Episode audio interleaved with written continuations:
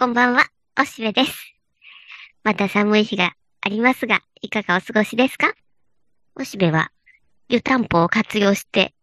毎日楽しんでいます。えー、さて、今、春休みなんですけども、何かと忙しい昨今ですが、特に、ちょっと感じるところがあり、とても憂いていることがあるので、それを短くお届けしましょう。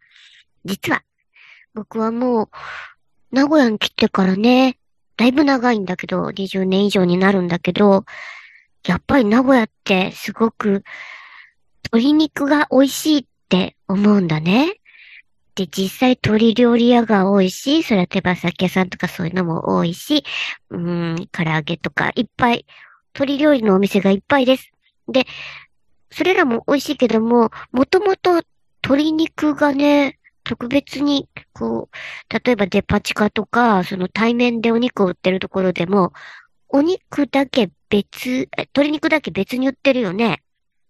だいたいまあ杉本とかが入ってるんだけども、えー、鶏肉だけ三和さんが入ってる場合が、えー、大手デパートはそうだね。三越も、それから高島屋も、あと名鉄もそうかな。で、僕はその三和さんで、えー、午後1時頃に行くと、朝釣りのお肉が売ってるんだね。それはつまり、朝潰した鶏肉だ。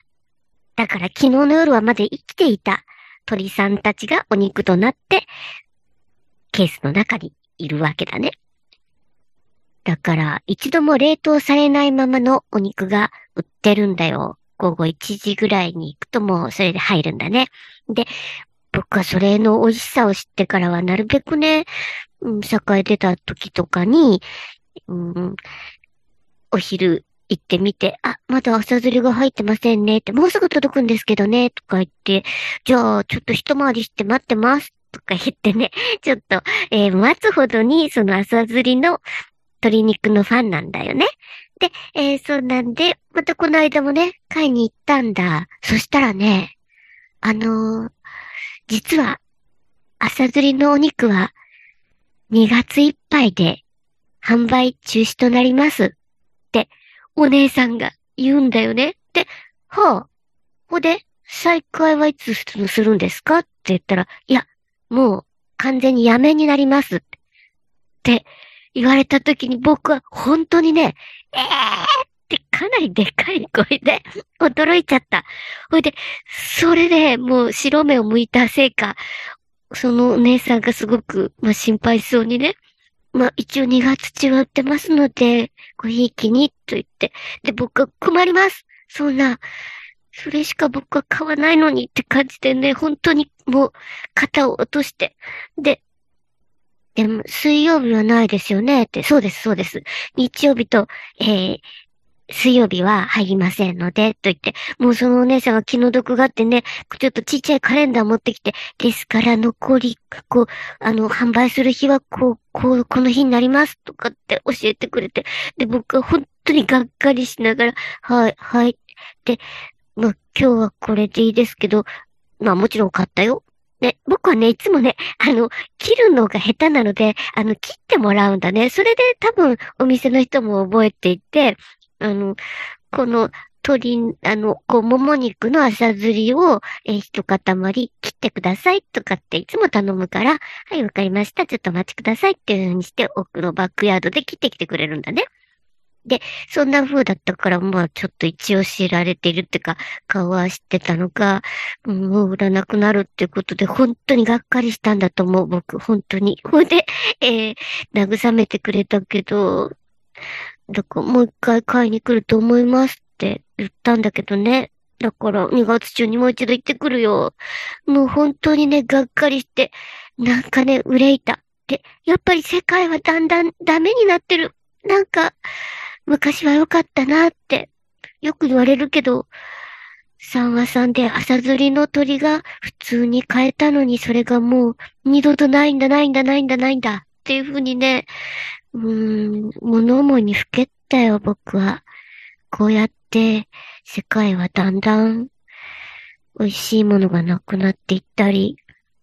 うーん、当たり前のものが食べられなくなるんかなって思うよ。だってさ、やっぱり一度も冷凍していないお肉って美味しいよ。これはね、えっと、もうずいぶん前になるけども、テレビで、あの、えっと、土井先生が、あの、料理研究家のね、あの、土井勝さんの息子さんの方っていうか、もう今もうとっくにおっさんだけど、あの人がキューバになんかホームステイしたみたいな、えー、番組が BS であったんだね。で、その時に、そのキューバの市場で、その鶏肉を買って、それが一度も冷凍されてないその、この間、さっきまで生きていたお肉なんだっていうのですごく感心して、本来それが一番美味しいに決まってる。でも今、そんな冷凍を経ていないお肉なんか手に入らないみたいなことを感慨深く言ってらしたことを僕は覚えていて、で、名古屋だったら、朝釣りのお肉が午後には手に入るんだっていうのが、なんて贅沢なことだろう。いいな、名古屋はってずっと思ってるんるんで、ちょっとでもデパ地下による時間がちょうどね、その後すぐお家に帰るんだったら帰るから、そういう時を狙ってね、豆に買ってたんだ。それなのに、もう、もう二度と手に入らないのかなって思うと、うーん、残念で仕方がない。どうしてこんなことになっちゃうんだろうね。うーん、おかしいことになってるよ。まあもちろんね、三和さんだってそんなに健康的に作ってるわけではないのは、まあ一応なんか、あの、ねあの、上手に綺麗にあの、育ててらっしゃるけど、それに、僕はね、コーチンよりもね、あの、名水っていう、あの、美しい水って書く、あの、ブランドがあるんだね。あのお肉の方がちょっと柔らかくて好きでね、親子丼食べるときも名水を食べるよ、僕はね。そのぐらい、その、三和さんのブランドのお肉の朝釣りのものっていうのは大好きだったのに、いつもショーウィンドウにこう赤字で出てるんだ。だから遠くから近寄っていても、あ、赤い看板っていうか、あの、札が出てるからもう入ってるなと思って、それをルンルンで買ってたんだ。というふうにね、こんな、今日はその話ばっかりしてるけども。どうしてこんなことになるだろうね。なんで、うーん、せっかく近くで手に入るのに、この、何のせいなんだろうなってあんまり詳しくも聞かなかったけど、鳥インフルエンザとかであれなのかな？それとも、やっぱりコロナとかの具合なのかな？やっぱり流通が難しいのかな？なんかホームページとか見てもその理由は書いてないんだけどね。とてもがっかりしています。仕方がない。まあ、あの、レストランとかでね、選んでいけば、え、いい鶏肉をその業者さんとして買っておられるお店もあって、そういうところの鶏肉はとても美味しいと思うんだけど、こういう一般家庭でなかなかちゃんとしたお肉を買うのは難しくなってきたなと思って、とっても悲しんでいます。ポロポロポロポロ。でも、もう一、二回は買ってこようと思います。というわけで、えー、鶏肉事情が劣悪になってしまったっていうおしべのがっかり感を今日お話ししてみました。まあまあ、ほうでもまあ、あの、それが悩みな程度にはお幸せな感じなので、えー、元気に、えー、日々を過ごしているおしべでした。じゃあ、またね。バイバイ。